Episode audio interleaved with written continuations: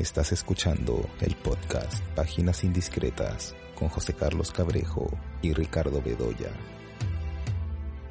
Hola, estamos aquí en el último episodio de esta temporada del podcast eh, Páginas Indiscretas. Es una temporada corta justamente por eh, ya las, la cercanía del fin de año. Así que bueno, comentaremos algunos estrenos que hemos visto y haremos un recuento del año, ¿no? De cuáles son las películas más interesantes que hemos visto en este 2021 bueno, y en general, ¿qué podemos decir del 2021 con respecto a la situación del cine? ¿no? De hecho, que ha sido un año muy particular, eh, un año en que, bueno, seguimos en pandemia, aunque eh, las salas de cine han vuelto a abrir, por cierto, copadas por el hombre araña. No, he podido ver el hombre araña. Esa es la verdadera vuelta a la normalidad, digamos. Al menos del cine. Bueno, al menos es, es, muy interesante eso, ¿no? Porque justo estaba leyendo una entrevista que le hicieron a Paul Thomas Anderson, ¿no? Y él de eso, ¿no? De las bondades de estas películas de superhéroes para las salas de cine, ¿no? O sea, permiten que estas sigan vivas, sigan ahí. Sigan vivas, eh, claro que lo malo es que de pronto otra clase de títulos quedan muy relegados, ¿no? Y eso un poco lo vemos cuando vemos las apps de los cines, que hay otros títulos que están con estos horarios de una de la tarde y ese tipo de cosas, y todo lo demás copado por el hombre araña. Sí, pues yo creo que es irreversible esa situación, ¿ah? Sí. Y yo creo que la pandemia la está acelerando así de una manera radical. Así es. Y bueno, y por otro lado, bueno, poco llama la atención también algunas cosas que ha dicho, por ejemplo, Nani Moretti sobre Netflix, ¿no? Que habla de un cine fotocopiado. Y se molesta de que Scorsese haya aceptado hacer eh, el irlandés. Pero bueno, si, si no hubiera llegado a ese acuerdo con Netflix, no existiría el irlandés. Entonces yo creo que de todas maneras hay que destacar que las plataformas son eh, un espacio en el cual estas películas que de pronto bajo otras condiciones no podrían existir, ahora sí pueden existir. Y yo creo que, claro, yo creo que son un refugio. Así es. Algunas plataformas, eh, claro, evidentemente que estandarizan las películas. Uno siente que, algunos documentales, sobre todo, y yo lo siento más en el documental que en la ficción, pero muy estandarizadas, ¿no? Eh, sobre todo los documentales de Netflix. Sí. Pero fíjate tú el poder que ha adquirido durante la pandemia la plataforma Movie. Mira cómo Movie se ha convertido en eh, ya un sello, en un sello de distribución y ha comprado varias de las películas más importantes del año pasado Así es. o de este año. Y eso es, bien interesante porque, claro, ahí puede haber también un refugio para otro cine. Y supongo que otras plataformas van a comenzar a perfilarse en esa misma línea. Y entonces, eh, ¿qué va a ocurrir? Lo que va a ocurrir es que se va un poco a reproducir el panorama que teníamos en el cine hasta hace unos, digamos, 20 años, ¿no? 25 años, cuando podían convivir diferentes tipos de películas en la cartelera comercial. Sobre todo en la cartelera comercial de algunos países eh, que tenían una cartelera más variada que la peruana. Y entonces, claro, lo que va a haber es eso, ¿no? Va a haber una competencia entre las grandes para producir a los grandes y, digamos, a los autores más asentados, pero más comerciales también. Y tal vez una competencia entre plataformas eh, paralelas, digamos, para un cine autor mucho más, digamos, mucho más frágil. Claro, porque mira, si al final de cuentas el Hombre Araña y Venom van a permitir que aunque sea bueno, las salas de cine, para empezar, sigan vivas. Y aunque se tengas a Net de Leos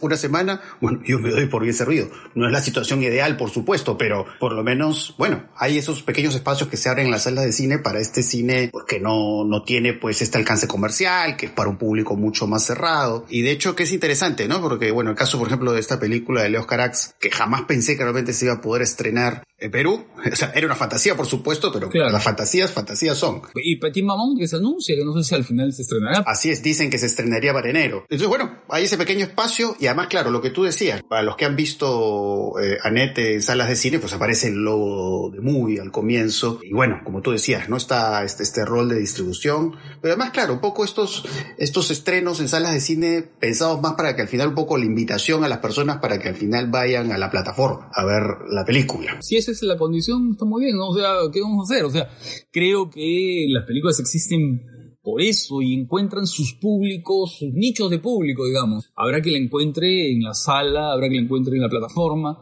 Mira, el mundo ha cambiado. Creo que estamos ante un momento especial, un momento raro, un momento especial, yo creo un momento muy importante en, el cine, ¿eh? en la historia del cine. Porque yo siento que hay algunos lamentos un poco conservadores. El lamento de, por ejemplo, el cine de ahora me desborda porque está en tantos sitios, hay tantas plataformas, no puedo ver todas. Y es verdad, eso es, eso es verdad. ¿No es cierto? No se puede abarcar abarcar todo, pero es la diversidad, pues. Esa es la diversidad del cine, ¿no es cierto? Y entonces, por ejemplo, mira, yo estaba conversando con un amigo sobre la utilidad de las listas de mejores del año. Y un poco, claro, la conversación era, ¿para qué sirven? ¿Cuál es el sentido? ¿No? claro, en primer lugar es un juego, es un juego, ¿no? No tiene mucha, digamos, trascendencia. Pero yo creo que adquieren, en estas circunstancias adquieren un valor especial, un interés especial. Porque claro, ¿quiénes hacen las, las listas? Las listas hace gente que ve bastantes películas al año y que pueden ser más jóvenes o más viejos, pero que tienen una práctica sistemática, que es ver películas en salas, o sea, en plataformas, o sea, donde sea. Y además, ¿no es cierto?, de buscar cierto tipo de películas. Y entonces, yo creo que las listas en esta especie de,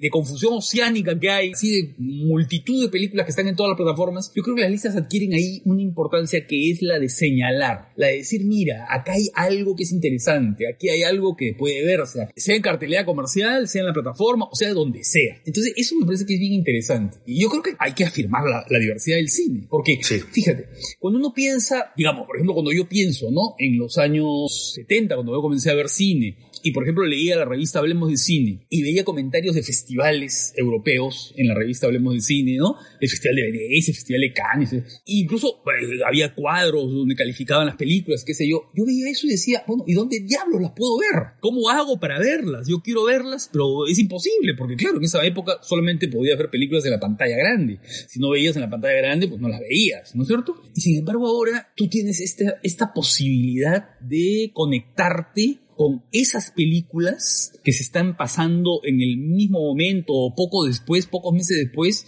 y poder verlas. Eso ya me parece valioso. Eso me parece que es importantísimo y eso me parece que es extraordinario. Entonces creo que ese es un valor que no es disminuido por esa diversidad que se me escapa, por esa especie de multitud de películas que se me pueden escapar. Yo creo que lo importante ahí es resaltar que las puedo ver. Es verdad que para eso requiero una búsqueda, que requiero paciencia, que requiero, ¿no? Pero están ahí. Si no están en forma simultánea, están dos o tres meses después. Así es. Justo ahí en la en ventana indiscreta que hemos estado llamando a los, a quienes siempre escriben en la web de Ventana para que manden sus listas también. Bueno, tú ya has estado publicando listas. Y es interesante, ¿no? Cuando veo las listas, primero la diversidad, como tú dices, ¿no? Porque además, bueno, Ventana tiene varios colaboradores y hay gustos y gustos, ¿no? No todos tienen exactamente los mismos gustos, ¿no? Hay coincidencias, pero también hay mucha diversidad, ¿no? Entonces, claro, un poco revisando las listas por ahí, no sé, vi que alguien puso una película, creo que se llama, me parece, El Teléfono, que es una película coreana que está en Netflix, que, si no fuera por esa lista y no fuera por una crítica que se publicó, eh, quizás no me hubiera enterado de su existencia, ¿no? Pero yo creo que esta es la gracia, ¿no? Uno como que siente que lo del cine que se ha podido ver en este año no, es como si el año no, no fuera a terminar, ¿no? Aunque hay mucho todavía por ver. Y eso es lo interesante, ¿no? Entonces yo creo que ahí, como, como bien lo ha señalado, las listas son fundamentales, ¿no? Para ver, oye, de repente hay uno que otro título que no he podido ver y que tiene un valor, tiene una importancia, ¿no? Claro, incluso, incluso, incluso revisar listas. Eh, por ejemplo, a mí me resultan muy útiles las listas de Miguel Marías, que es este crítico español y que ve pues una cantidad de películas eh, brutal y que eh, además es una persona muy juiciosa y, ¿no? Y, en fin, yo siempre lo he seguido, ¿no? Y creo que me hace descubrir muchas cosas. A veces reviso sus listas de años pasados y apunto pues algunos títulos que no conozco, que no he visto y trato de buscarlos, ¿no? Y eso es sumamente informativo y formativo a la vez. Entonces creo que ese es el, el, sentido y el valor de las listas. Sobre todo cuando tú em, de alguna manera conectas con la persona que está haciendo la lista, cuando más o menos puede discrepar con la persona, por supuesto. Pero en general hay como ciertas coincidencias, por lo menos ciertas coincidencias en los gustos, ¿no? Los cuales tú dices, puedo confiar en, en, de pronto esta película que él dice que, es, que está entre lo mejor que ha visto en el año y ahí pues se despierta por supuesto la intriga, ¿no? no, quiere ver esa película Y así es, ¿no? Es un poco esa sensación tengo, ¿no? Cuando he revisado las listas, que bueno, todavía no los hemos publicado, pero por lo que he visto, ¿no? Un título por ahí, por allá. Eh, de hecho, que por supuesto, eh, he visto bastante cine este año pero claro, las listas eh, me demuestran que hay más por ver todavía. Eso es realmente estimulante. Y es lo que podemos destacar, ¿no? De, cómo es nuestra relación con las películas en estos tiempos, ¿no? La proliferación de plataformas, eh, y bueno, ya las salas de cine que están abiertas y todo eso. Así que nada, creo que eso es algo positivo, interesante, y que al final es eso, ¿no? Es un impulso a ver más películas, más películas. Y creo que eso es algo muy bueno. Ahora, pensando en lo que yo he visto durante el año, ¿no? Porque, bueno, he visto películas, por supuesto, en salas de cine. Bueno, de hecho, que comenté a Net de Leos Carax, que es, de hecho, es una de las películas que más me ha gustado de lo que he visto en el año en general. bueno, están las películas que se han visto en festivales, en plataformas eh, de streaming, eh, lo que se ha visto, en, de hecho, en espacios como Netflix o Prime Video, ¿no? Se han visto algunas cosas. Y bueno, algunas cosas que también yo he podido ver. hice un viaje al extranjero y ahí pude ver algunas películas en uno que otro festival, en, en salas de cine, películas que no se han estrenado acá. Y bueno, de hecho que sigo pensando que el espacio de los festivales para mí sigue siendo lo más atractivo. Ya es un tema personal de gusto probablemente, pero de hecho algunas cosas que se han podido ver en el Festival de Lima, en la Semana del Cine, son pues interesantísimas. Y por ahí he comentarios de unas personas que han publicado justamente listas, ¿no? Y cómo de pronto el haber visto una película en un festival los ha llevado a explorar eh, las obras de eh, ciertos directores. Entonces creo que los festivales tienen una relevancia fundamental, me parece acá, para encontrar pues un cine original, de pronto un cine que se sacude de las convenciones, de ciertas fórmulas, y eso es fundamental, ¿no? De hecho que yo, bueno, de hecho que yo he hecho una lista de las películas que he visto durante el año que más me han gustado, pero un poco viéndola así a lo lejos, básicamente, claro, creo que la gran mayoría de películas que he puesto en mi lista son películas que he visto básicamente en festivales, ¿no? Probablemente pase algo parecido en tu caso, intuyo. Sí, sí, sí. Yo de sala de visto en realidad varios estrenos, he estado viendo bastante al cine, pero de, las preferidas creo que tres o cuatro nada más. ¿eh? Sí. Antes quizás de hacer un comentario general de lo que hemos visto durante el año, creo que podríamos, bueno, comentar algunos estrenos. No creo que en Netflix hay, hay dos estrenos atractivos.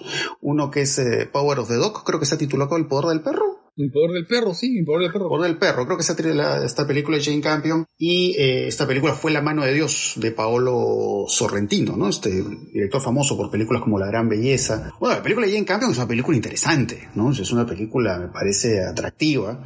Bueno, de hecho que hablar de, de esa película de Jane Campion es hablar de western, indudablemente, ¿no? La forma en que vemos estos personajes dedicados pues a las cosas que se dedican los vaqueros, eh, esta forma de trabajar los espacios de una manera panorámica, ¿no? Y, claro, estas visiones panorámicas que de pronto uno encuentra en películas de John Ford, es pues para destacar pues un poco esta idea del viaje, esta idea de la aventura, aunque siento que en esta película en cambio esta, esta visión panorámica de, de, estos espacios, de estos lugares, creo que sirve más para retratar cierto aspecto, digamos, casi solitario de algunos personajes, ¿no? Porque al final es eso, ¿no? No puedo, digamos, dar mucha información porque no quiero cometer spoilers con respecto a esta película ya en cambio, pero básicamente es eso, ¿no? Hay, hay, hay esta idea de la doble vida de un personaje eh, principal y que claro, al final, digamos, se conduce a eso, ¿no? Hay, hay, hay una relación muy singular que se va estableciendo, digamos, a la mitad de la película. Y creo que estas visiones panorámicas apuntan finalmente a eso, ¿no? A, digamos, una cierta forma de entender, vamos a decir, la sexualidad, la atracción con el otro, que tiene que ver con estar como en estos espacios lejanos, en estos espacios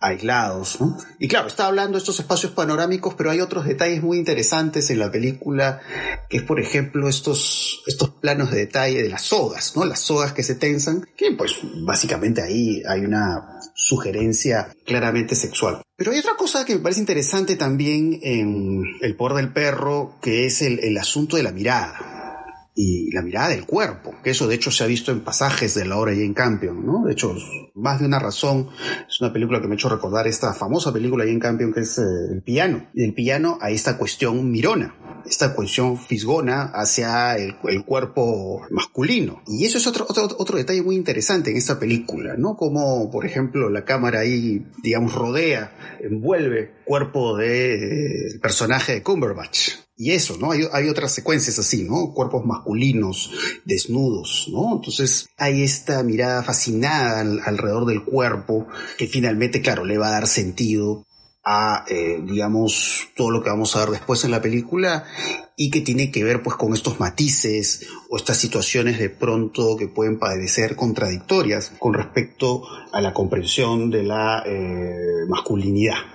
Pero bueno, no sé, son algunas ideas que se me han venido a la cabeza a propósito de esta película y en cambio, no sé a ti qué te pareció.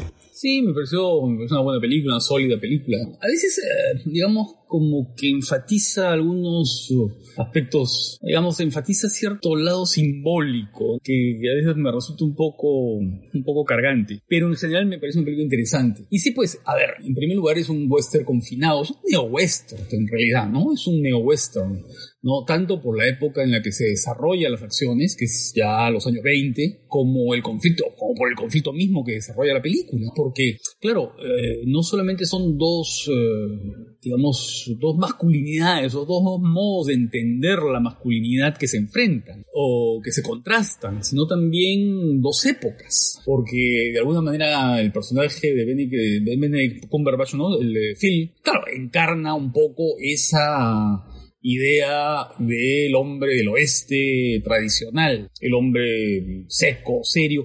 Y ahí es bien interesante, pero además, pero claro, es el hombre organizador y, fuerte, el que ha logrado, ¿no es cierto?, mantener la disciplina en ese rancho de presencia claramente masculina. Eh, lo que tú decías de la mirada es interesante porque eh, si tú recuerdas, hay dos momentos en la película. Uno que está al comienzo de la película y otro que está al final, en la que vemos a este personaje encuadrado desde dentro de la casa, desde las sombras, lo vemos caminar por detrás de las ventanas de la mansión. Él va caminando al comienzo, lo, conocemos así, la primera vez que lo vemos, lo vemos caminando y la cámara está detrás de la ventana y lo vemos encuadrado. Lo vemos desde la sombra hacia la luz y él va caminando de un modo muy decidido.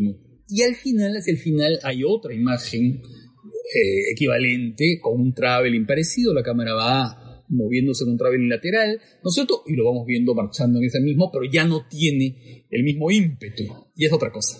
Entonces, la mirada es bien importante, además, no solamente por eso, porque nos permite espiar a este hombre en sus dos fases, digamos, ¿no? En la fase del eh, hombre imponente y en la fase del hombre revelado, descubierto, ya sometido a su propio, digamos, a su propia pasión, ¿no? Digamos, eso nada más. Pero también lo que es interesante es la mirada sobre el espacio, porque la mirada sobre el espacio es, sobre las montañas que están al frente. Y eso es bien interesante porque ahí se contrastan dos miradas, que son la mirada de los vaqueros en general, que lo que ven ahí es una montaña por conquistar, es un territorio agreste, ¿no es cierto? Es este el límite de su mundo, digamos. Pero hay un momento bien importante en la película en la que Phil le dice al chico, al muchacho, al hijo de la, de la esposa del hermano, le dice, mira, mira la montaña, le dice, no, esa montaña, ¿qué ves ahí? Y le dice, veo el perfil del perro. Y claro, es el mismo perfil que veía su mentor, este personaje mítico, este personaje mítico, este vaquero mítico, que es Bronco Henry, del que se habla muchísimo en la película. Y es bien interesante esa referencia porque, claro, en la película hay un dato de una noche de tormenta y de frío, ¿no es cierto?, que pasaron juntos en la montaña. Y el muchacho ve la montaña e inmediatamente reconoce el perfil del perro, exactamente como lo había hecho muchos años antes este Bronco Henry, que fue el hombre que de alguna manera le hizo conocer la sexualidad a Phil, ¿no? Entonces, esa idea del espacio, ¿no? Pero además hay otras cosas en la película, porque, fíjate, como siendo el año 25, es una época en la cual ya el oeste se acabó. El viejo oeste, el concepto del viejo oeste se acabó. ¿no es cierto? Ya hay un momento en que una de las empleadas de la mansión habla de cómo la carretera que han construido ha destruido el cementerio, el viejo cementerio del lugar, ¿no es cierto? Y han encontrado el cadáver y entonces ahí empieza una leyenda, ¿no? Las leyendas de lo pasado, las leyendas del oeste que están siendo reemplazadas por la llegada de la carretera y por la llegada de la modernidad. Y un poco la llegada de la modernidad además es también la llegada de la gente del este, o de gente que tiene la cultura del este, ¿no? Ese momento es bien interesante cuando llegan los invitados a la casa, que es el gobernador y los padres, pero que son personas que piensan distinto, que piensan distinto y que entran a este ambiente, a esta mansión que tiene como dos, dos espacios. Ese espacio donde están eh, puestas las, las cabezas de animales, que parece un pabellón de casa, pero por otro lado está el piano ha traído para que toque la, el personaje de la esposa del hermano. Y además hay un momento en el que hay como un duelo, ¿no? Un duelo de la esposa tocando el piano, tocando la, marcha esta Radinsky, ¿no? y por otro lado, en montaje paralelo, el vaquero, Phil tocando el baño, el baño como tratando de, opacarla o tratando de par con su música, la música de la mujer. Entonces, eh, eh, claro, ahí se están enfrentando dos masculinidades, dos épocas, eh, dos maneras de mirar el espacio, ¿no? la manera de mirar viril del espacio, que es la manera de, pensar que el espacio es un terreno a dominar, y una manera distinta, que es la manera de la otra masculinidad o de la otra forma de entender la masculinidad, que es encontrar las formas en aquello que parece informe o encontrar eh, cierto lado o rasgo de belleza o de, simbolismo en aquello que parece que no lo tiene. Entonces, eso es lo que más me, interesó de la película, ¿no? Esta, esta especie de contraste de miradas. Sí, ¿no? Ahora es interesante lo que mencionas, ¿no? El personaje de Kirsten Dunst, porque en realidad, desde el inicio, al fin y al cabo, este personaje femenino es o sea, para, desde la perspectiva del personaje Cumberbatch es un personaje intruso, ¿no? Porque él siente que está como metiéndose al medio de la relación con el hermano. Entonces, digamos, es como la intrusa en la relación con el hermano, es la intrusa con la relación con el hijo de, este personaje, Kristen Dunst. Entonces, digamos, como que ahí ya tú vas viendo, ¿no? Que al final es eso. O sea, lo, que vamos descubriendo cada vez más es eso, un, mundo masculino. Pero claro, no, no es un mundo masculino, pues, retratado de una forma, pues, simplona, ¿no? Más bien con una serie ahí de, de gama de grises. Y creo que ahí está lo, lo más interesante de la, de la película, ¿no? O sea, esa forma tan interesante y reveladora. ¿no? De, comprender la masculinidad, ¿no? De esta masculinidad más este, bruta, que incluso se ve pues en ciertas imágenes, ¿no? Como cuando ve que están trabajando con los animales, ¿no? Hay este animal que lo castran, ¿no? Que es una imagen muy chocante. Pero de pronto también pasamos a estas escenas en espacios interiores, donde hay estos diálogos, donde claro, no diálogos pues que digamos, se, sugiere la, sexualidad, ¿no? La forma en que, se va hablando, ¿no? Porque, no, pues no hay, no hay pues frontalmente pues una escena de sexo, ¿no? Pero en la palabra es justamente donde sientes el, componente sexual. Eh, y creo que ahí está justamente lo más atractivo de la película. Y en los modales, ¿no? En las maneras de moverse, de pararse, de estar, en esos perfiles que, que Jane Campion va trazando, ¿no? esa mirada del cuerpo en una posición tal o en una distancia, en el momento, en, claro, estos diálogos que tienen los dos protagonistas, los dos personajes, el chico y, el vaquero. Y claro, y el personaje, claro, de Kristen Dunst es siempre la mujer del hermano. Sí. Es siempre esa, esa mujer que viene aquí a, a, quitarme a mi hermano que dormía conmigo, que dormía en mi mismo cuarto, que dormía, ¿no? Que dormía en, mi, en mi habitación. Eso es bien curioso, esa dimensión de la película, ¿no? Claro, porque al final también hay esta situación que, claro, la, relación que establece el personaje Cumberbatch con el, con el hijo de la, de la chica, ¿no? Que es la pareja del hermano. Al final, claro, estábamos hablando de estas sugerencias sexuales, pero al fin y al cabo también es una relación de maestro y alumno, porque es el aprendizaje de cómo proyectar tu masculinidad o de pronto cómo ocultar también cierta forma de masculinidad. Entonces, eso es bien, bien interesante. Me parece un estreno sumamente atractivo de, lo que está ahorita. ¿no? Las relaciones entre los dos hermanos son bien interesantes cuando él le dice, oye, este, bañate. Claro, porque hay ahí ese cambio en el mundo cultural, ¿no? Ese momento de cambio, pues, en, el mundo de la, del oeste y de la cultura del oeste, ¿no? Es un momento de transición. Y es interesante porque, claro, se ha visto en otras películas, en otras relecturas del western, esos momentos de transición, pero, claro, de esa óptica del atardecer, del vaquero al atardecer, ¿no? De esta especie de romantización, digamos, de la figura del vaquero, ¿no? Que va perdiendo eh, su función en un mundo ¿no? que se va volviendo dinosaurio, que se va volviendo un dinosaurio en un mundo que cambió. En cambio aquí no es eso, ¿no? Aquí no hay esa onda, mm, digamos, crepuscular, ¿no? Eh, no, no, no hay eso, ¿no? Es otra cosa, es otra, otra, otra mirada. Sí, y bueno, además es una película que, bueno, ha tenido, bueno, ha aparecido en varias listas en Estados Unidos, ¿no? seguramente va a ser una película que tenga por lo menos cierto protagonismo, seguramente en los premios de la Academia. Entonces me parece una película atractiva. No está necesariamente entre lo mejor que he visto en el año, pero sí me parece un título altamente recomendable. Sí, claro, Me parece una buena película es una película muy sólida. Así que de los estrenos es una de las películas que recomendaría. Y bueno, está la película de Polo Sorrentino, también fue La mano de Dios, que es una película que bueno, como ya se ha visto en, en, el cine de Sorrentino, pues ahí el fantasma de Fellini siempre está ahí presente de algún modo u otro. Yo creo que aquí le jala, le jala las patas del fantasma Fellini, ¿no? Se le aparece y comienza a tratar de apoderarse de él, ¿no? Trata de poseerlo. Poseerlo, sí, ya. Pero mira, bueno, no, bueno, Fellini, Fellini, ¿no? Bueno, hay un episodio que le hemos dedicado a Fellini. Y además, claro, ¿no? Fellini es un, es un director que cuando hemos hablado de él, digamos, hemos reflexionado en varios sentidos sobre Fellini en el podcast, ¿no? Y creo que una de las reflexiones es, claro, por un lado que la influencia de, Fellini sigue siendo muy fuerte y creo que esta película es una muestra de eso, una muestra más entre varias, aunque por otro lado tampoco no me queda claro las nuevas generaciones qué tanto están viendo a Fellini. Eso no es algo que lo tengo del todo claro. Pero bueno, el fantasma de Fellini siempre está ahí, ¿no? Y, y creo que acá con bastante fuerza. Eh, de hecho que es un referente muy grande, ¿no? Fellini, digamos, es... Es demasiado grande. Es ¿eh? un peso pesado. Pero, no, pues no es Fellini. O sea, sí, toma, toma en cuenta Fellini, aunque no es Fellini. O sea, digamos, no llega a esos estándares, pero igual creo que es una película interesante. Es una...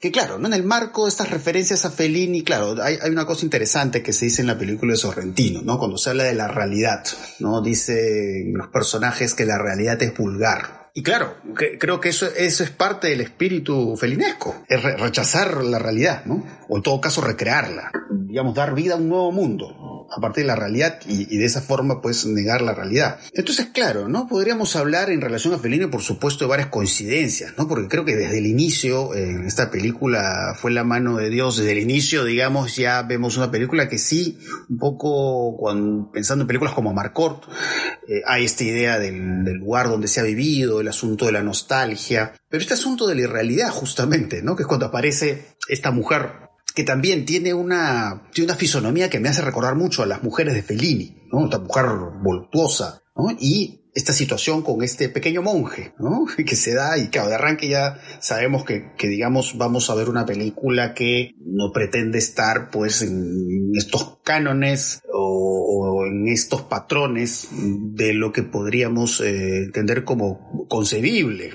en la realidad. Entonces, claro, ¿no? las mujeres en, en, esta película fue la mano de Dios, ¿no? Estas mujeres eh, voluptuosas estas mujeres robustas, pero que tienen que ver con este aire de irrealidad que se va, se va sintiendo en la película, ¿no? Cuando esta misma mujer aparece de pronto desnuda en, el mar y están todos los familiares viendo, el tipo este que habla con esta máquina, ¿no? Que le, permite pues expresarse verbalmente, ¿no? Que también, ¿no? Va creando eso, ¿no? Esa sensación de irrealidad, que al final, por supuesto, se conecta también con eh, la figura de Diego Armando Maradona, ¿no? El, título de la película, pues evidentemente hace referencia al famoso gol, ¿no? Que hizo en un mundial de fútbol Diego Armando Maradona en los años 80. Porque claro, ¿no? Al final es una figura asociada a la, ciudad en la que se desarrolla eh, la película y eso, ¿no? Al final es esta, esta referencia a la cultura popular, esta referencia a Maradona tiene que ver con eso, ¿no? Es, es como una realidad inusual. Y por supuesto la idea del mundo de la representación, ¿no? Que eso también es muy felinesco, ¿no? La filmación de películas que se van viendo en algunas secuencias de la película, el deseo del protagonista, ¿no? Que él quiere ser, pues, cineasta. Y este asunto del, pues ese asunto de la mirada que lo mencionaba también, pero hay, ciertos aspectos del, digamos, que tienen que ver con lo erótico que me parecieron muy interesantes en la película, que es, bueno, no voy a tratar de muchos detalles, ¿no? Pero te acordarás de esta secuencia del, que tiene que ver con un peine, ¿no? Que él está con esta mujer sí, sí. mayor y le pide que la peine y, y se va creando sí. pues una situación pues, erótica que a su vez tiene que ver por supuesto con un componente de fantasía, ¿no? Como a través del, del, del cuerpo de alguien se fantasea con otra persona. Eh, y, y, esos son algunos de los momentos que, que, a mí más me gustan de la película, ¿no? Pero sí, pues, ¿no? El, el, fantasma de Fellini es un fantasma muy grande. Entonces, bueno, si pones en contraste, claro, no, no llegas a ese nivel, pero creo que hay, hay momentos que me parecieron muy buenos en la, en la película eh, a partir del referente Fellini, que así, igual que cuando vemos la gran belleza que pensamos en la Dolce Vita, que hay también momentos muy Dolce Vita en, en, esta película, ¿no? Estas transiciones que hace como ocurre en esta famosa secuencia de, de Mastroianni con, con Anita Ekberg, ¿no? Que están de noche y de pronto ya es de día, ¿no? Hay, hay momentos así también en esta película de Sorrentino. Pero bueno, sí, es un referente muy grande, pero bueno, igual me parece un título atractivo. Pero a ver, no sé cuáles son tus impresiones particulares sobre Fue la mano de Dios. A mí yo le esperaba mejor, en verdad, no soy un entusiasta de Torrentino ni mucho menos. Y sí, pues me parece que la presencia de Fellini, pero ¿sabes qué? Ah, sí, claro, nos marcó evidentemente por, por el referente, claro, del del lugar y del pequeño pueblo, digamos, de la vida en el pueblo, de la ciudad, la familia, ¿no es cierto? Los vecinos, un poco la idea caricatural, ¿no es cierto? Esa especie caricaturesca, así. Estos personajes así exaltados, eso se bien felinesco, ¿no? Bien amarcor, El tipo como trazados por un caricaturista, ¿no? Sí. Pero yo pensaba más bien, ¿sabes en cuál? En los inútiles, en Niviteloni, que es la idea del crecimiento, ¿no? El crecimiento, el aprendizaje, el vagabundeo y luego, por supuesto, la partida, ¿no? La partida hacia un destino distinto. Eh, la vocación, digamos, el, saber, el, pensar en el futuro, ¿qué voy a hacer? ¿No? ¿Qué hago? Estoy despistado, estoy desorientado, ¿no? Esa idea del crecimiento, ¿no? Mm, que creo que Italoni es una obra maestra y creo que es una de las mejores películas de Fellini, si no la mejor, no sé. El problema es que yo veo que, claro, es el imaginario feliniano, pero ¿sabes qué? Filtrado por una sensibilidad más cercana a Tornatorio. Bueno, sí, pues también, ¿no? El Cinema Paradiso, ¿no? Y es el, el regreso a viejo lugar, ¿no? Y la, tierra de los recuerdos, ¿no? Me pareció que tiene una secuencia que me pareció muy buena, que, que es lo mejor, y me parece que, que se sale de todo ese lado derivativo y un poco exhibicionista que tiene toda la película. Que es el momento cuando se encuentra con la tía en el sanatorio, cuando la tía lo observa, lo mira desde la ventana y cuando conversa con ella en la habitación esta del sanatorio. Ese me pareció el mejor momento de la película, la verdad. Y lo otro me pareció, sí, digamos, interesante, como tú dices, la secuencia esta. ¿Qué, más me parece una, provocación que otra cosa? La secuencia con la, con la vecina. Pero hay algo, no sé, como una cosa carnavalesca pero aguada, a diferencia de Fellini, que sí era realmente que podía ser carnavalesco en el sentido más, eh, no sé, pues más delirante y provocador del término, como ocurre en Amarcord, ¿no? Como ocurre en todos esos momentos de la memoria del, fascismo, cuando todos van a mirar el gran, el paso del gran barco, ese momento fascinante cuando van a mirar el paso del barco, que es la construcción que el régimen ha hecho, y todo es un deslumbramiento y una epifanía, ¿no? O todos estos momentos de pérdida en la nieva, la de los muchachos aquí todo lo siento un poco eh, rebajado y la verdad que no, no me interesó la película. Sí, pues es que en Fellini el carnaval está bien desatado, vamos a decir. Acá está, digamos, en quizás en una frontera también con lo, un poco como la idea del luto también, ¿no? Porque es algo también muy importante en la película de Sorrentino, ¿no? La, la idea de la pérdida, ¿no? Y hay como, como la mitad de la película que al final es eso, ¿no? Es un poco vivir con la pérdida y de ahí este recorrido por los espacios donde están esas personas que, que ya no están presentes, pues. Entonces, hay un lado melancólico podemos decir, pero en otra clave, que no es la misma clave de, Fellini. E, en eso sí, creo que no. El carnaval en Fellini siempre deriva hacia un lado lírico, melancólico, o a una epifanía, a esta especie de deslumbramiento con algo que no esperas, ver y que de pronto entra en el encuadre, ¿no? Y que te, que te deja un poco desconcertado como este animal o este cebú, no sé qué animal es, es que entra de pronto en el encuadre en Amarcord. ¿Qué, ¿Qué, es esto? ¿no? Es como una especie de hallazgo. Acá aparece un tipo disfrazado de oso. Que bueno, que más es como un chiste menor en, en la película. Pero bueno, sí. Pero bueno, yo creo que es una película que, que bueno, tiene, tiene sus, sus, buenos momentos. Bueno, Sorrentino, pues es, es, un buen director. Pero bueno, sí, pues a veces uno siente eso, ¿no? Que el, referente pesa mucho, ¿no? Sobre todo cuando es uno tan grande como Fellini. Pero bueno, de lo que hay en Netflix creo que es una de las cosas que, de, que se han estrenado y que creo que son de, de interés, ¿no? Esta película fue la mano de Dios. Y bueno, ¿qué más? Bueno, comentaremos un poco lo que hemos visto en el año, ¿no? ¿Qué cosas nos han gustado?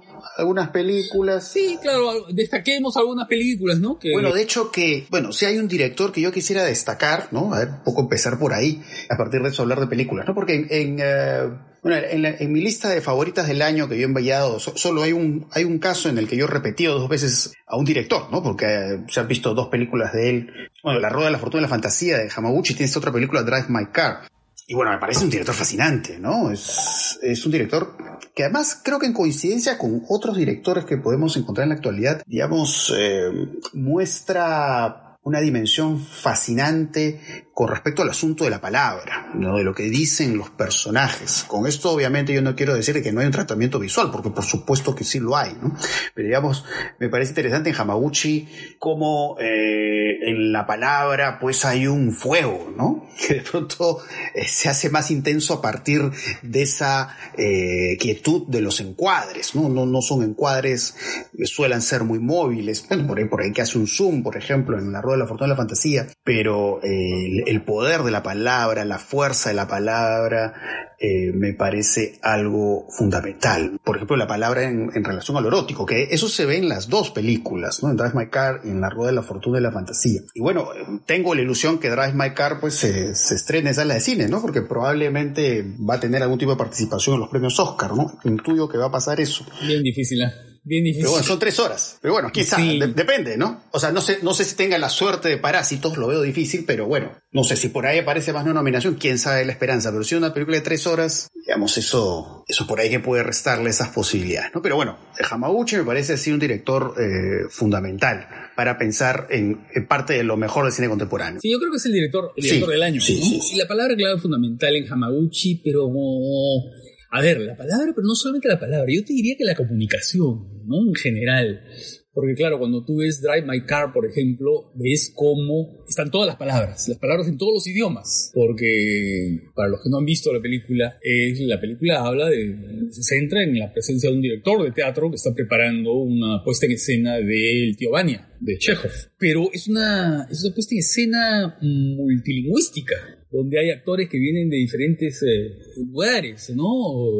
Hablan coreano, hablan japonés, hablan chino, hablan, ¿no? Y hablan el lenguaje de señas, que es bien importante en la película, ¿no? El lenguaje el lenguaje no verbal, digamos, que además da lugar a una secuencia extraordinaria que ocurre al final. Y es curioso porque estábamos hablando de la palabra, pero lo extraordinario es que en esa secuencia, ya sé a cuál te refieres, pero que es una secuencia notable, no hay palabras. Claro, y, y claro. es poderosísimo.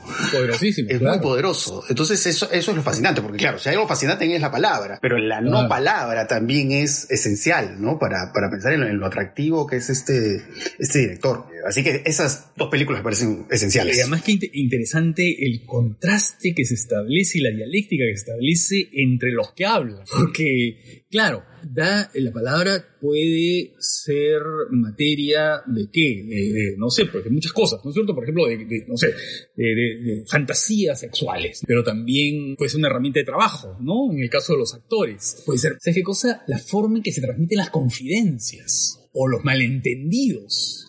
Por ejemplo, en, la en el segundo episodio de Rueda de la Fortuna y la Fantasía, ¿no? Que es extraordinario. Que, que, por cierto, de las tres secuencias, esa es mi favorita, mi secuencia favorita, la Sí, segunda. claro. No, es claro. increíble. Tiene una fuerza extraordinaria, ¿no? Sí, Tiene sí, una sí. fuerza extraordinaria. La posición de los actores. Ahí tú ves, eso es, esa es la puesta en escena. ¿no? Esa es la idea de puesta en escena, de cómo se crean tensiones a partir de la ubicación de la relación de los actores en el espacio y de la cámara con ellos. Así es. Y cómo se va creando una tensión creciente en este lectura erótica y luego una situación de distensión interesantísima, ¿no? Y ahí hay otra cosa vinculada también con la palabra, porque no es lo, no es lo mismo para Hamaguchi la palabra dicha, la palabra hablada, que la palabra escrita, porque al final de ese episodio ocurre algo con, con algo escrito que cambia el sentido de todo. Es como que cuando la palabra se convierte en un signo distinto, ¿no? Cuando puede causar algunos problemas especiales, ¿no? Es bien interesante Hamaguchi. que Yo creo que es, el, es un director formidable. ¿Sabes qué cosa? La película, las dos primeras películas, no, no las primeras porque en realidad tenía otras, pero Happy Hour y Asako 1 y 2 son también apasionantes, ¿no? son también las que son las películas anteriores. Además, ¿cómo, cómo va hilando, ¿no? Esta idea de, del cine con el teatro, ¿no? Con la representación, con lo ritual, ¿no? Con los gestos, con la ceremonia. Eh, Me parece formidable. Claro, que eso un poco lo acerca un poco a lo que hemos visto también otros directores. Pienso en o sea, copia certificada de Kiarostami, ¿no? No es la tercera secuencia de La Rueda de la Fortuna de la Fantasía, Ah, claro, que claro. al final es eso, ¿no? Es, Sí, claro. eh, digamos, eh, la, la conexión al fin y al cabo de la palabra, pues, con, con, con, la literatura, con el teatro, con el jugar a ser otro, que eso por supuesto también se ve en, en Drive My Car. Y bueno, y Drive My Car, que tiene esta singularidad además que es una película que sí, ves el fuego de la palabra también. El inicio es un sacudón con la palabra y con la representación de estos cuerpos en penumbras. Pero de ahí toda esta situación mortuoria, ¿no? El espíritu de la muerte, Que, se va viviendo en toda la película hasta el final. Y qué importante además los espacios, los espacios, eh, digamos, los espacios, digamos, colectivos y los espacios privados, los autos. Eh, porque en, el primer episodio de, de La Rueda de la Fortuna de Fantasía hay una larga conversación entre dos mujeres que están dentro del auto, ¿no? Y ahí se produce un, una, digamos, una revelación que es importantísima para la otra, ¿no? Y bueno, y por supuesto, en Drive My Car, eh, bueno, las conversaciones con, con, la, con la conductora del auto, pero también con, digamos, el amante de la mujer. Si es que se le puede llamar amante, digamos, ¿no? Pero en fin, con el joven el director con su joven protagonista. Y que es también una conversación así detonante, ¿no? Sí, pues. Y esos contrastes con los colores también en Drive My Car, ¿no? El, el, el, personaje principal siempre vestido de negro, estos espacios blancos, pero digamos todo eso al final va adquiriendo más sentido, porque al final es una película sobre eso, sobre las pérdidas, ¿no? Eso sí, es lo que vamos sí. viendo poco a poco, ¿no? Es una, es, digamos, eh, del Eros al Tánatos, básicamente, sí. ¿no? Porque empieza de, de, esa forma, ¿no? Esta forma tan vital, esta energía sexual que se siente en la palabra,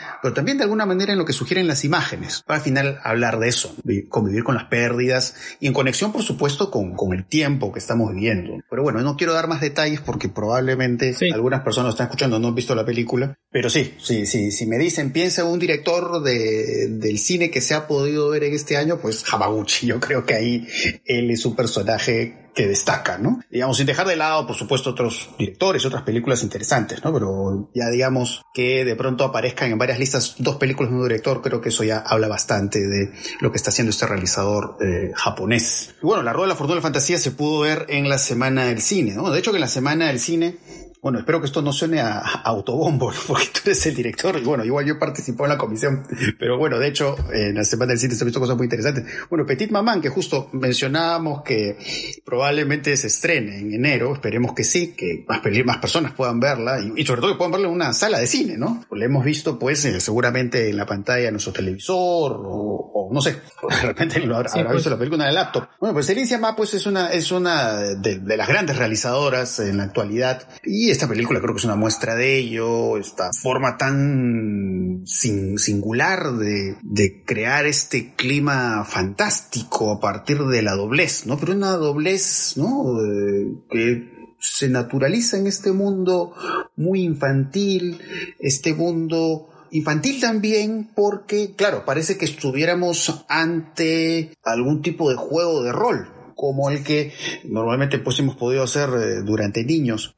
Entonces hay como una dimensión muy eh, cálida y sencilla de retratar lo fantástico, pero una dimensión fantástica que pues que tiene un lado también complejo, ¿no? La relación con la figura materna y ese tipo de cosas. Entonces Petit Maman de hecho me parece una película a destacar, ¿no? Entre lo que se ha podido ver este año. Sí, claro. Petit Maman, bueno, segunda lo vamos a comentar largamente cuando se estrene, ¿no? Si es que se estrena. Que esperemos que así sea. Que, o sea, dicen que, que sí, esperemos que así sea, que, que en enero podamos ver en pantalla grande esta película. Ahora, pues en la semana del cine creo que hay otras películas. También quizás pensando, me parece en otro director, viejo director, bueno, estábamos hablando de Fellini a propósito de Sorrentino, ¿no? Pero un poco viendo algunas de las películas más interesantes de este año, de pronto pienso también, así como pensado en el fantasma de Fellini, pienso en el fantasma de Eric Romer, ¿no? Porque creo que hay otras películas en las que también el, el asunto de la palabra es muy importante. Pienso sí. en esta película eh, de Emmanuel Muret, que también se vio en la semana del cine, ¿no? Que es... Eh, bueno, en inglés es Love Affairs, ¿no? Creo que acá se llamó las cosas no, que... Las, las, cosas que decimos, las cosas, las cosas que, que, decimos, las cosas que hacemos. ¿A Love Affairs se llama en inglés? No sabía. Love Affairs, sí, sí en, en, inglés la llamaron así, que es también de las películas que más me han gustado de lo que puedo ver este año. Ese título se puede aplicar a tantas películas. Sí, pues. No muy original que digamos. ¿ah? Sí, sí, sí, sí. Creo que las cosas que decimos, las cosas que hacemos, creo que hacen más justicia, ¿no? Con lo Pero que claro, vemos en la película. además la película es, la película es sobre eso. Porque claro, hay, hay esta reflexión sobre el amor, que, que- que además es algo muy romeriano también, ¿no? La reflexión sobre el amor, sobre las posibilidades del amor, sobre las contradicciones del amor. Pero hay, hay otra dimensión muy interesante y muy fascinante para mí en esta película de Muret y es el hecho de... Que, que- que también eso lo vemos en Romer, porque es un poco también esta idea del, un poco casi la frontera con el amor cortés, un poco el, el amor esquivo, el amor visto a la distancia. Porque es eso, ¿no? Son como relaciones de pareja que están, se rompen, y claro, ver a lo lejos, ver a distancia lo que el ser amado hace con otra persona. Entonces eso me pareció muy interesante, ¿no? El asunto de la palabra, ¿no? De la, preocupación sobre el asunto amoroso, pero a la vez eh, la mirada del objeto de deseo, que es una mirada a lo lejos, a distancia, ¿no? Eso, es- Claro. eso me pareció muy interesante. Sí, me parece también los títulos a destacar de este año. Y claro, además como en esos personajes romerianos que se llenan de teorías sobre los sentimientos, sobre el amor, sobre la seducción, sobre la relación entre los hombres y mujeres, pero que puestos en el terreno de los hechos, ¿no es cierto? Todas las teorías comienzan a quebrarse. Sí, sí, sí, sí. ¿no? Y entonces ellos están totalmente sorprendidos, están como inquietos, desconcertados. Eso es lo, lo más interesante, ¿no? Todas las teorías sobre el galanteo, sobre los deberes de la pareja, la fidelidad y no sé qué, todo se desmorona ante la realidad cuando la pareja está frente a frente, ¿no? Y entonces empiezan estas relaciones, estas relaciones triangulares y, ¿no? De, de confusiones y qué sé yo. Claro que es, es un poco eh, esa especie de contraste entre la racionalidad y el deseo, pues, ¿no es cierto? O sea, el deseo que no se puede que no se puede domeñar, digamos, que no se puede atar, ¿no es cierto? Ni se puede reducir esquemas de preconceptos. Sí, pues. Ahora, normalmente cuando yo hago estas listas no, no, no, no tiendo a poner comedias, no sé por qué. De repente le falta un poco de humor a mi vida, ¿no? Pero a esta película, el abordaje de, de, de Brack Ah, es fantástica. película es, es fantástica. Además, es- es una película libre, disfrutable, feliz, ¿no? Esas Sí. películas así, en la que hay un desencanto, si tú quieres, pero hasta eso, hasta, hasta, hasta la melancolía, ¿no es cierto? Tiene este lado de gozoso, ¿no? Claro, porque son un poco el, es, el, es el lado gozoso de estos momentos impre- imprevistos, ¿no? Estos Claro. momentos en los que te extravías, te pierdes por ahí, Claro. no sabes a dónde ir, te quedas como atrapado en un lugar. Y claro, ¿no? Que tiene esa magia, ¿no? De, de esos, Claro. de esos momentos de, de gratos recuerdos, pero claro, recuerdos del, no de lo, del usual o, o de lo, de lo común. ¿No? sino de lo, de lo infrecuente, ¿no? Y sí, ¿no? La forma en que están construidos los personajes, este, y el humor también, el, humor en el diálogo, ¿no? Es un humor muy eh, punzante, ¿no? A esta dimensión muy burlona en el humor de que hay los diálogos de esta película y la verdad que me parece una película muy a destacar de lo que he podido ver en este año. Y bueno, eso, ¿no? Creo que un poco son las primeras películas que se me vienen a la cabeza de básicamente lo que se ha podido ver en la semana en el cine. Bueno, Sí. el, el accidente de dos amantes también es una película que a mí me gustó mucho. Sí, es una película dura, interesantísima, ¿no? Y la actuación, ¿no? Del personaje principal creo que ahí es fundamental en su complejidad, ¿no? Porque hay, sí. hay esta dimensión amenazante en el personaje, ¿no? Y, y se ve pues en sus, sus explosiones y en sus gritos, en sus estallidos, pero a la vez como vamos, vamos descubriendo también una dimensión sumamente frágil en él. Hay, hay- una cuestión muy compleja ahí en el personaje y fascinante también. Entonces, bueno, un poco esas son las películas que, claro, Semana del Cine, por ejemplo, que creo que hay varias de las películas de las que más me han gustado en el año. Eh, de otros festivales, bueno, una película como Catavento, por ejemplo, también me pareció una película interesantísima que también un poco tiene que ver con lo que hablábamos también, el asunto de la palabra, el asunto eh, de un poco estas vivencias, estas aventuras amorosas y la importancia de la música, por supuesto. La cuestión melómana es muy importante en Catavento, esta película Yo hago rosas, ¿no? una película de 40 minutos. Sí. Creo que se vio en Se vio en Lima Alterna. Lima parece, Alterna, ¿no? Lima Alterna. Sí, es una de las películas que, que- que pude ver de Lima Alterna que más me, me llamaron la, la atención. Hubo algunas otras interesantes, por ejemplo, en el Festival de Lima estuvo Noche de Fuego, la película de Tatiana Hueso. que Sí, es sí, muy interesante. La chica nueva de, de Micaela Gonzalo. También estuvo la película de Konchalovsky, ¿no? Queridos camaradas, que es una película Sí. interesante. Bueno, del Festival de Lima, la película que me gustó mucho fue El perro que no calla, de Ana Katz. Es, es, me Claro, parece una película muy destacada. También aquí, ¿no? Creo que, creo que tanto en Drive My Car como en esta película, el asunto de la pandemia finalmente nos lleva a estos relatos de pérdidas, ¿no? Porque creo ahí el, el asunto de la pérdida en la película Cats me parece clave, ¿no? Para poder entender la forma en que se desarrolla, porque es eso, ¿no? Es una película sobre pérdidas y, y cómo eso lo trabaja, ¿no? Creo, creo que Nakatz lo trabaja con ciertas formas o ciertas vías muy creativas, ¿no? Porque hay que hasta cierta mirada un poco burlona, ¿no? De la situación que hemos estado viviendo, pues, con las mascarillas y el distanciamiento social y ese tipo de cosas, ¿no? Cuando vemos esta secuencia que parece así como película de ciencia ficción de serie de los años 50, ¿no? Estos personajes así con estos grandes cascos, ¿no? Sí, sí. Parecen así salidos de personajes de este otro planeta, una vieja película de ciencia ficción. Pero sí, esa es una de las películas que, más me ha gustado, que son estos festivales. Ahora, del cine más comercial, del, cine de género, vamos a decir, en tu caso, por ejemplo, ¿destacarías algunas películas que hayas visto en cartelera o en plataformas? Mira, en cartelera sí, eh, pocas, como te digo, no más de tres o cuatro. Cry Macho, sin duda, pese a que no es de los Clint que más me gusta, pero de todas maneras creo que la destaco me parece una película que tiene un lado casi entrañable por momentos. El Maligno de James Wan, que me parece una película también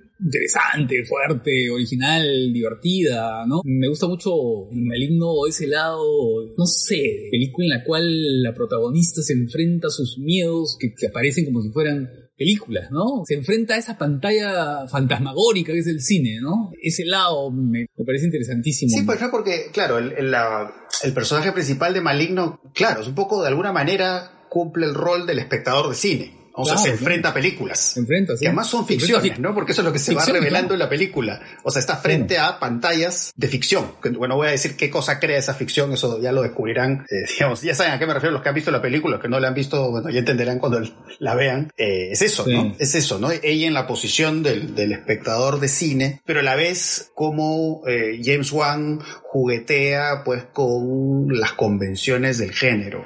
¿no? Estos momentos que parecen J-Horror o estos momentos que parecen Yalo, pero de pronto ya, como de pronto Maligno ya tiene características pues propias ya no solamente, no sé, del body horror, sino ya del, del cine de acción, ¿no? Sí. Parece pues John Wick, Matrix, cosas así.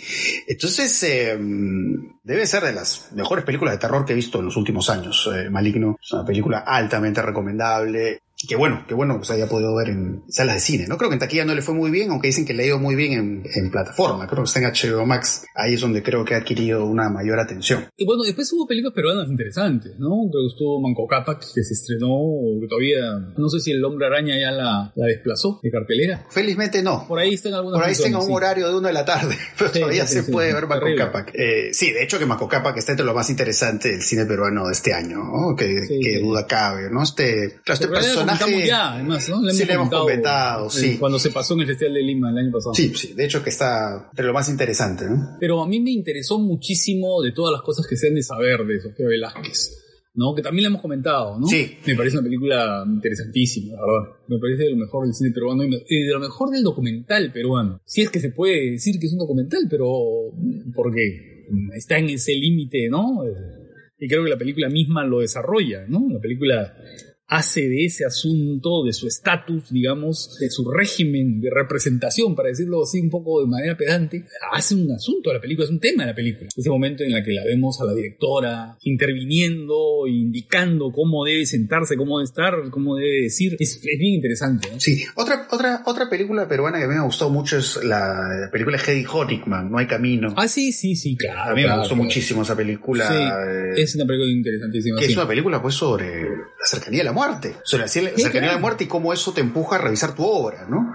O los espacios o los personajes vinculados a tu obra, ¿no? Entonces reencontrarte con esas personas que probablemente ya no vuelvas a ver. O cómo eh, permites que otros vean tu situación, vean tu obra y vean tu vida, ¿no? Este, este interesante encuentro de Hedy con, con Guerin, ¿no? Que le dedica un cortometraje que está incluido dentro de la propia película. Sí. Entonces esa también Mira, me parece lo más destacado que he visto el cine peruano. Yo me doy cuenta que no le he puesto en mi lista de mejores del año y debería haberlo puesto. Sí, muy buena, muy buena. Que se me ha pasado, o sea, es, en la revisión que hice, este, creo que se me pasó. Bueno, de hecho, ah, para no despegarnos de algunos festivales, bueno, me encantó ver Days de Simon Liang, es ah, buenísima, es notable esa Ah, película, bueno, ¿no? Days de también, sí, Eh, claro. Y que gira pues sobre esas cosas que Simon Liang sabe hacer muy bien, ¿no? El trabajo con la dilatación del encuadre, la sensualidad del cuerpo y también, ¿no? El Como- dolor. Y el dolor también. Son esas películas en las que la trama interesa, lo que interesa son sensaciones, sensaciones y temporalidades. Entonces, claro, es una película que, te- que son películas inmersivas, ¿no? Que te hace sentir el calor de la sauna, del sauna, de, de la, de la atmósfera, del tiempo, el clima, la lluvia que cae. O sea, son esas películas en las que hay esa dimensión sensorial tan poderosa, ¿no? Sí, sí. Sí, es una película fantástica. Eh, claro, se vio en el este de Lima, al este de Lima se vio eh, Days, si no me Sí, equivoco. se vio en el este de Lima, claro. Bueno, de hecho que me gustó también esta película de la de Christian Petzol, eh, Ondina, Ondina creo que se tituló acá en, en Perú. Sí. también una película sobre el amor y un poco este juego con lo Es una fantástico. relectura de la, una relectura de la leyenda clásica, ¿no? Sí. De la mitología. A mí me gusta menos que otras películas de Petzol, pero sí, me parece un interesante. ¿no? Sí, y, y bueno, por ejemplo, en muy, volviendo un poco a las plataformas, bueno, de hecho es que esta película Shiva Baby, ¿no? Esta película de, de Emma Seligman me gustó mucho, cómo trabaja con, un poco de alguna manera, como la, la- la saturación del sonido, ¿no? Lo- la cantidad de diálogos y de palabras, y eh, hay cierto juego con la música, ¿no? Que va creando estas tensiones, pero que a la vez, claro, son tensiones que tienen también como un carácter muy cómico, digamos, de lo que se ha visto en una plataforma como Movie, que son, digamos, películas recientes, ¿no? Y me pareció una película muy interesante, ¿no? Porque de hecho, bueno, Movie, por un lado tenemos eso, ¿no? De cómo podemos ver unas películas antiguas, a veces películas clásicos muy reconocidos, pero interesante Movie también es de poder ver otras películas antiguas que de pronto no son tan conocidas. Entonces, Movie es, y creo que lo, lo dijimos al comienzo, ¿no? En realidad, Movie, el rol que está cumpliendo Movie es, en estos momentos me parece maravilloso, ¿no? Todo lo que podemos ver. Y además, por supuesto, películas como esta, ¿no? Son películas recientes y que seguramente, pues, por otros medios no se podría ver de forma oficial. Bueno, y nos estamos olvidando de Primera Vaca, que eh, se pudo ver también. Primera Vaca, eh, la película de Kelly Reichardt. Ah, verdad, claro, sí, sí, First Cow. Claro. claro, Primera claro, Vaca. First Cow. Sí, sí, sí, es, que es movie, sí, un movie, creo, me parece la película. En movie y me parece que se dio en, el Festival de Lima. Sí, se vio en el Festival de, Lima, sí. Sí, sí, es una película muy interesante. Poco eh, podríamos encontrar ciertas afinidades con El Poder del Perro, ¿no? También Sí, tiene que ver... Son muy distintas Claro. eh, en todo sentido, ¿no? Claro. También un poco esta, estas relaciones cercanas entre hombres, solo que, claro, está en otro tono la película. Do- Dos mujeres mirando Sí. relaciones masculinas, ¿no? Y, pero claro, lo que pasa es que to- todo lo otro lo separa, ¿no? Porque Primera Vaca se ambienta en el, en el inicio del oeste, ¿no? En el inicio de la mitología del oeste, ¿no? Es el, está en, ¿no? Es casi el mundo en formación, ¿no? Sí. Y la otra es el fin, el fin ya de las, de ese periodo de la historia. Además, por mi parte, yo quisiera terminar destacando algunas películas que yo no las he visto acá en Perú. O sea, cuando viajé pude ver dos películas, tuve la suerte de verlas en salas de cine muy interesantes. Una, la de Paul Schrader, de Car Counter, que es una película interesantísima, de la actuación este de actor um, Oscar Isaac. Además, bueno, como siempre vemos... eh, Es muy bueno, es de los mejores actores del cine Sí, americano sí, ahora, ¿no? y en esa película está fantástico, ¿no? Este, este registro contenido, muy sintonía con Bresson, en sintonía en Bresson, digamos, no solo un poco por el estilo de actuación, sino bueno, ya por las preocupaciones religiosas, espirituales que hay en Schrader, ¿no? Y siempre en conexión con Bresson. las obsesiones que tiene, Sí. ¿no? Que las va repitiendo además de película en película, ¿no? Porque la cosa de Sí, trascendencia, el asunto de la culpa, la redención, la pérdida, ¿no? La pérdida personal, ¿no? La derrota, ¿no? Y que tiene que ser de alguna manera reivindicada o tras- trascendencia del, del, ¿no? De la derrota. Digamos, por ahí circula, en Schrader siempre circula otro fantasma, que es el fantasma de Bresson, ¿no? Pero bueno, Bresson y Dreyer, ¿no? Claro, Bresson y Dreyer. sí, Bresson y Dreyer, ¿no? Eh, pero sí, de, de lo que pude ver afuera es interesante. eh, Es, es el autor del libro, además, es un libro, ¿no? Sobre el cine de la trascendencia. sí, es un libro fundamental, ¿no? claro. Que reflexiona sobre Dreyer, sobre Bresson, sobre Osu. Es un libro fundamental y, y que, al- que al fin y al cabo también sirve para comprender la obra de Schrader, no o sea, la obra cinematográfica, me refiero. Y el cine negro, ¿no? El cine negro también es una obsesión en él, Sí. ¿no? Sí. Que también tiene un texto magnífico sobre el cine negro. Sí, estos casos especiales, ¿no? De un realizador, bueno, realizador que es interesante no solo como realizador, sino también como guionista, ¿no? Por los trabajos que ha hecho con Scorsese y también interesante por sus libros.